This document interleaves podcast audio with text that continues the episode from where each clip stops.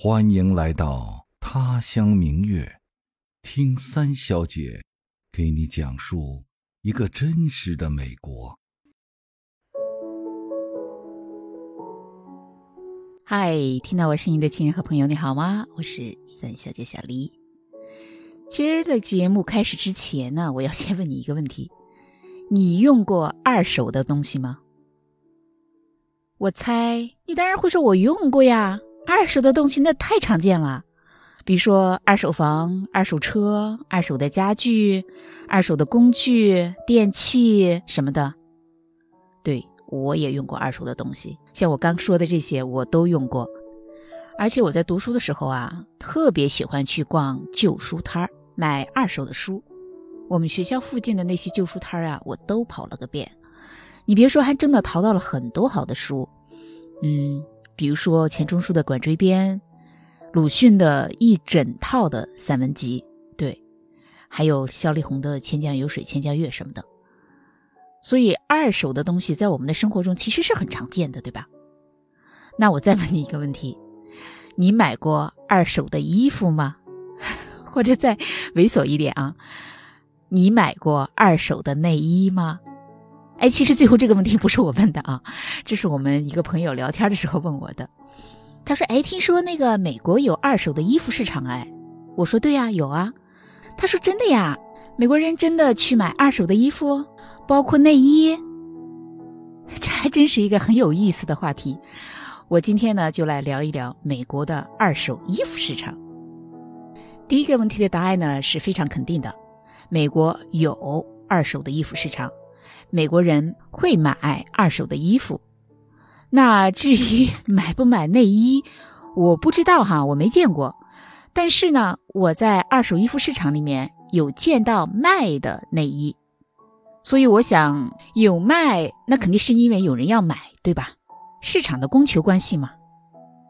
据我了解哈，中国人呢一般是不太会去买二手的衣服的。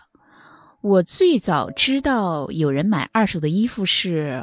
我孩子上小学的时候，我孩子有一个小学同学，嗯，一个女孩，她经常穿很漂亮的衣服。我有一次就提到说，哎，她这衣服怎么这么好看呢？我们怎么平常都没有见到这些啊？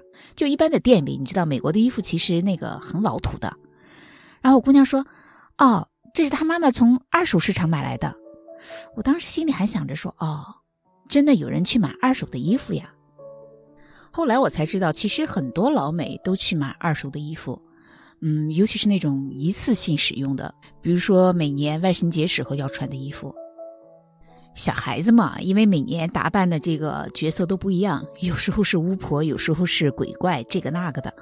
但那些破衣服，你别看那么小哈，一小件衣服特别贵，而且呢只能穿一天，顶多也就穿个两三天吧。万圣节过完了，那衣服也就没用了。所以呢，很多人就会去二手市场买这种衣服，又便宜，质量也不差，反正也就穿个一次半次的，对吧？我其实也有心给我们的孩子说去二手市场买这样的衣服，但是我老公不干，他说 总觉得衣服嘛，别人穿过的觉得不是太舒服。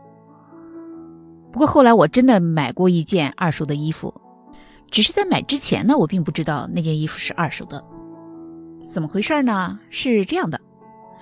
那是我忘了哪一年，前几年吧。我跟我孩子去纽约，然后呢，离回来的时间大概还有好几个小时，我们俩就没地儿去，就说随便逛逛吧。路边呢正好有一家卖衣服的店，那我们俩就进去随便逛。哎，我在那里看到一件旗袍，大红的，中袖，而且厚。当时正好是冬天，快到春节了。翻到那件旗袍之后呢，我心里一动，我说：“哎，正好买了那个春节做活动的时候穿呀，因为我们每年过春节都要做活动的嘛。但是我自己的那些夏天的旗袍太薄了，冬天穿起来就特别的 冷，而且很多旗袍都是无袖的，就特别不适合在这个季节穿。这件旗袍就正好，然后我就拿下来去试，没想到那衣服的大小正合适。”而且还特便宜，只有十几块钱，我就欢天喜地的买了。那天我孩子还买了一条牛仔裤，我记得。出来之后，我就跟我姑娘说：“说哎，这旗袍还不错呀，它怎么会卖这么便宜呢？”我姑娘说：“哎妈，你不知道吗？这家店是个二手店呀。” 我这才知道啊，原来我买的是二手的衣服。但是那件旗袍从做工到新旧，完全看不出来是二手的。我拍了一张照片放在文案里，一会儿你自己看，真的不像二手的，一点都不破旧。其实整个店里的衣服也都不是我们想象中的那种又旧又破的二手衣服。它就像正常所有的衣服的店一样的呀，又干净又新，按照那个大小、男女、分门别类吧，排得整整齐齐。要不然我怎么会没有发现那是个二手店呢？完全看不出来。不过呢，我们自己家也就买过那一次二手的衣服吧。一直到去年我姑娘上大学，冬天的时候嘛，我们视频，我看她穿的那个毛衣还挺好看的，我说：“哎。”姑娘，你这毛衣挺好看的呀。我姑娘说：“你猜猜多少钱？”嗯，我说几十块吧。她说错了，只有七块钱。我说啊，怎么会？她说我是去二手店买的呀。我们学校旁边有一家二手店，我们同学都去那儿买衣服，我们一起去买的，可便宜了，又便宜又好。我一听他们同学都去那儿买衣服，我就对那个店还挺好奇的。前两天不是放春假吗？我们去大学里看我姑娘，我姑娘就带着我们，主要是带着妹妹去逛那个二手店，想给她看衣服。而且那天去的还有她的大学同学，还有一个从哈佛过来的她的高中的同班同学。那我们就一帮人去那个二手店逛。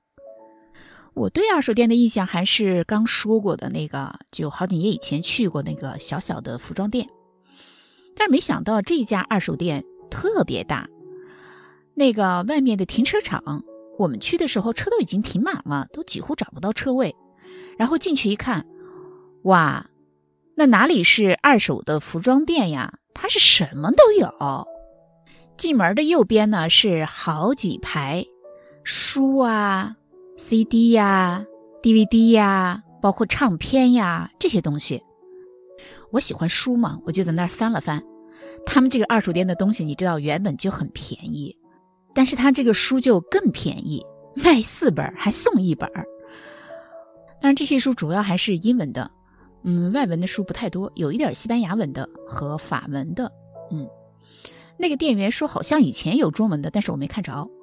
我走马观花的看了一下，就什么书都有，什么工具书啊、科技方面的书啊、菜谱啊、旅游、摄影、绘画都有。当然更多的是小说啦。小说还分门别类的，我看到了很多流行小说，还有这种经典的莎士比亚的《哈利波特》什么的。我看到一本艺伎回忆录，拿出来看看价格，它的原价呢是十四块九毛五，在这个店里呢，它只卖三块四毛九。除了书之外呢，还有日用品啊、厨房用具啊、玩具啊、工具呀、体育用品啊。嗯，首饰啊，表、包包、鞋子、袜子、手套、帽子、窗帘儿、床上用品、地毯，还有家具。哎，你比如说，他那个家具还不错，像那种实木的很好看的椅子，才五块多一把。那种椅子在正常的店里怎么着都要卖几十上百块钱。嗯当然，它唯一的不足就是这些椅子是不成套的，都只有几把几把这样。总之呢，这个店里的东西就是五花八门，什么都有。当然，最主要的商品还是衣服。它的衣服呢是分男士、女士、儿童和婴儿区，每一个区呢又是按照裤子、短裤、上衣、外衣、内衣、大衣、裙子。等不同的类别分别摆放，每一个类别呢也是按照大小摆放的整整齐齐。说到这儿呢，关于二手东西的价格，大家是有共识的，那就是便宜，对，很便宜，非常便宜。我举个例子吧，我看到了一件礼服，就是放在文案里的这件红色的长礼服，颜色纯正，设计很美，手工呢特别精良。前面缀满了那种珠子，盘成一朵一朵的花儿，是在非常正式的场合才会穿的那种大礼服。这件礼服呢，在正常的服装店里面，怎么着都要卖几百块钱。嗯，在这儿呢，它只卖到四十五块钱，人民币也就两百七十块钱左右。当然啦，也就这一件，你没得挑。再比如说，男士的纯毛的大衣，Johns New York 的牌子，也就才卖到二十三块九毛九，那就更便宜，人民币还不到一百五十块钱。维密的内衣，嗯，不到十块钱。我不知道维密的内衣在国内正价卖多少。但六十块钱的人民币，那肯定是很便宜、很便宜的了，对吧？我看到了一个 GUCCI 的包包，也就卖到十块九毛九，十块九毛九，哎，换成人民币也就六十六块钱，不到七十块钱吧？是不是特别便宜？一双全新的耐克鞋子也就三五块钱，那一般的衣服、裤子也就是几块钱，顶多十几块钱吧。像那些小玩意儿就更便宜了，小孩的玩具什么的。都是几毛钱，一两块钱，换成人民币也就是不到十块钱啊。听到这儿，你是不是有很多的疑问呢？比如说，这些衣服这么便宜，是不是质量不好呀？其实这是一种误解。二手店的东西呢，并不意味着就是质量差的，或者是又破又旧的，或者脏兮兮不干净的。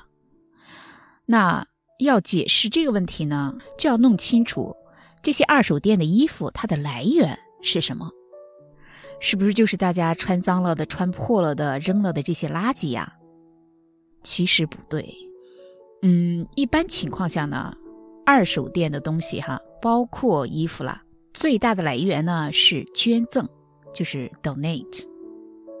这个捐赠呢，其实是包括两种途径，一种就是全新的东西，它只不过是为了慈善或者各种其他的缘由。以很便宜的或者甚至是不要钱的方式捐赠出来，另一部分呢，就是说用过的这些东西，个人是不再需要了，但是它的质量啊、状况啊都很良好，那就捐出来废物利用嘛。比如说我们今天去的这家店，在他的这个店的旁边就有一个很大的部门，就是捐赠处。其实，在店门口呢，也设有那个捐赠的箱。你可以随时呢把你想要捐的东西放进去，当然他们还是有福利的。嗯，捐了东西的人呢，他还会给你在这个很便宜的价格上面再打百分之二十的折。有人是到他们这个地方去直接捐赠的。其实很多时候，嗯，捐赠的衣服并不是直接送到他们这个店里去。在美国啊，在任何一个城市都有那种专门收捐赠的衣物的大箱子。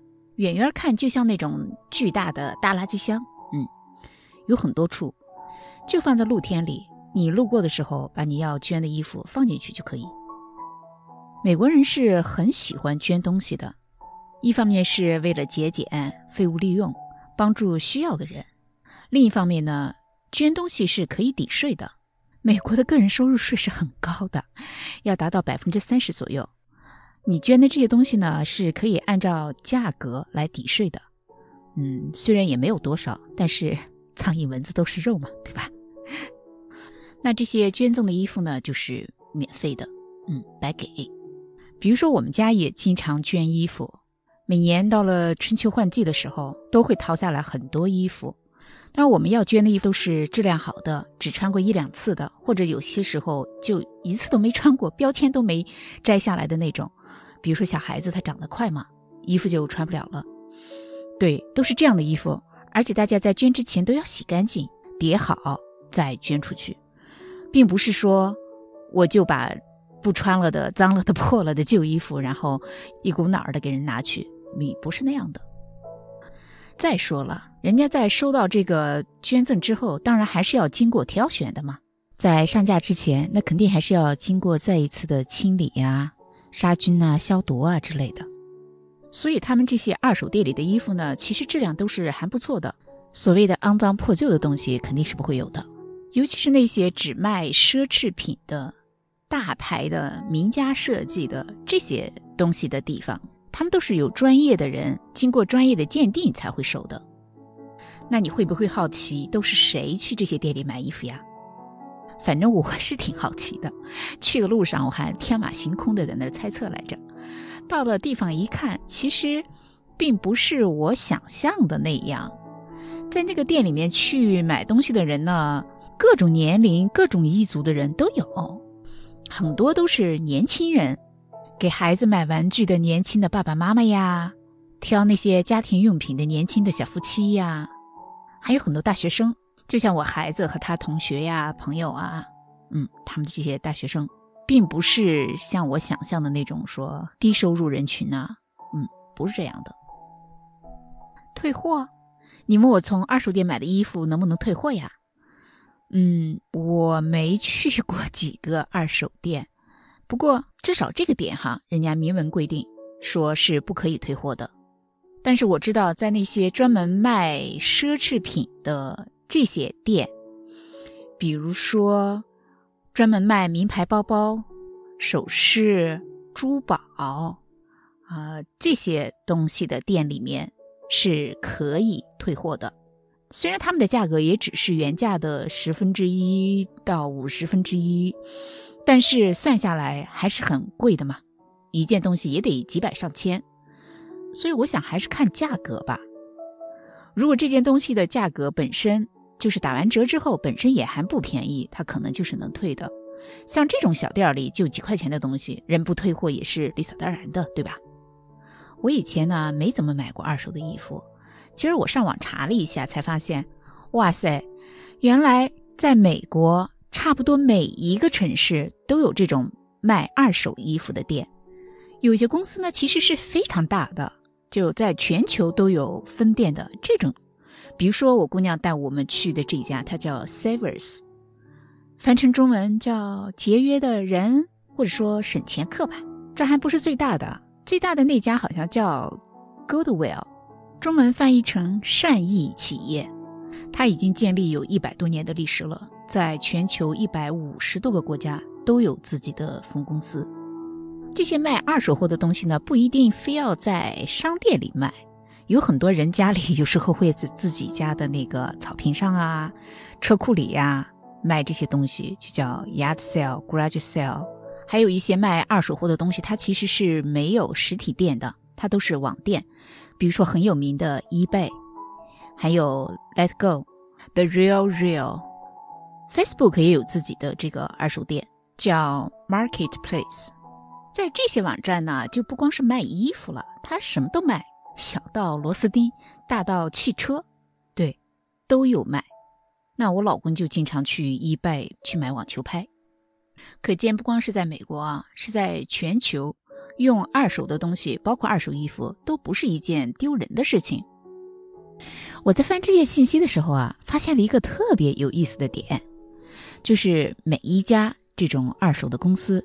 它都有自己的创建的宗旨和信念嘛，就每个公司都不太一样，特别逗。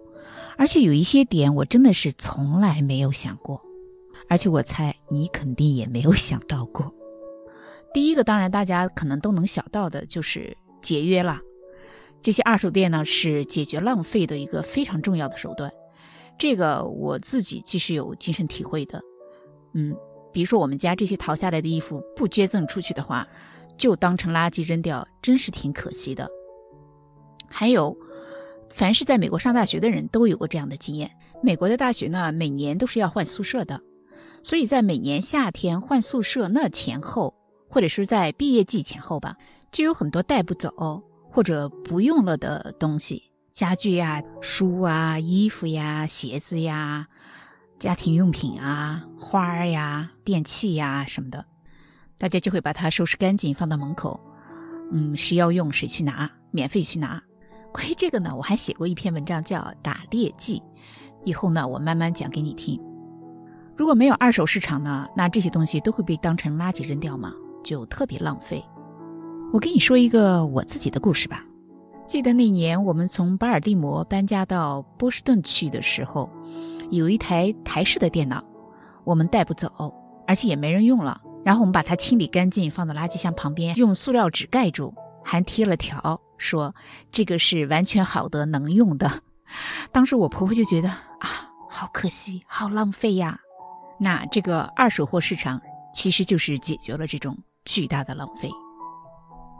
除了这一点呢，还有的公司说，他们呢其实是为了帮助那个竞争力较弱的那些人群，比如说退伍军人呐，或者有那种身心残疾的人，给他们提供一个就业的机会。还有专门为这些弱势人群提供服务的，用特别便宜的价格帮他们修房子，给他们一个可以住的地方。还有很大一部分呢，人家是在做慈善的工作。因为他们这些二手货的主要来源就是捐赠，那他们赢了利之后呢，赚的那些钱很大的一部分呢，也是用来做慈善。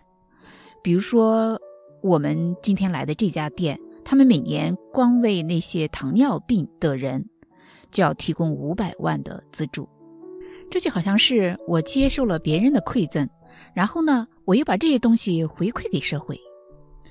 还有一家公司来说，他们的宗旨是为了减少罪恶感。嗯，这个我真的是没想到。我想他们的 founder 发起人应该是信教的，因为不管在哪一个宗教里面，浪费都是一种不可饶恕的罪过嘛。还有，其实就是最近这些年提倡起来的一些新兴的生活方式。比如说，日本人提倡的这种极简的生活方式，这些年特别流行，很是影响了一批人。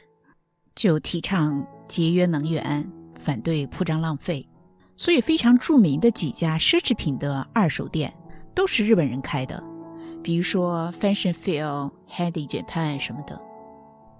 还有一种呢，就是传承。这个呢，在更多的意义上，其实是指的这种古董类。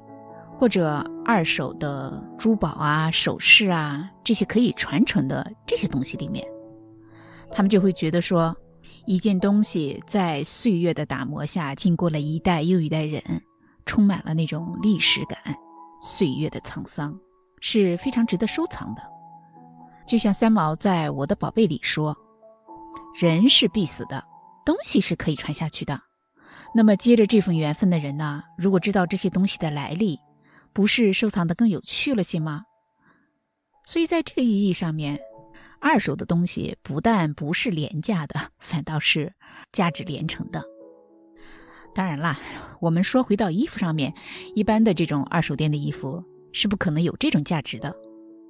总之呢，二手店的衣服就像我刚说了的，虽然不像古董啊、珠宝首饰啊那么有价值，但是也不意味着差的、不好的、旧的、坏的。嗯，至于你要不要去买呢？那完全是取决于你个人的生活态度，跟你有没有钱未必有关系。比如说我刚开始说到的，我们老大的小学同学，他妈妈会经常给他买二手的衣服穿，但是呢，他们也会给孩子买那种特别特殊的四个轮子的，像马车一样的摩托车。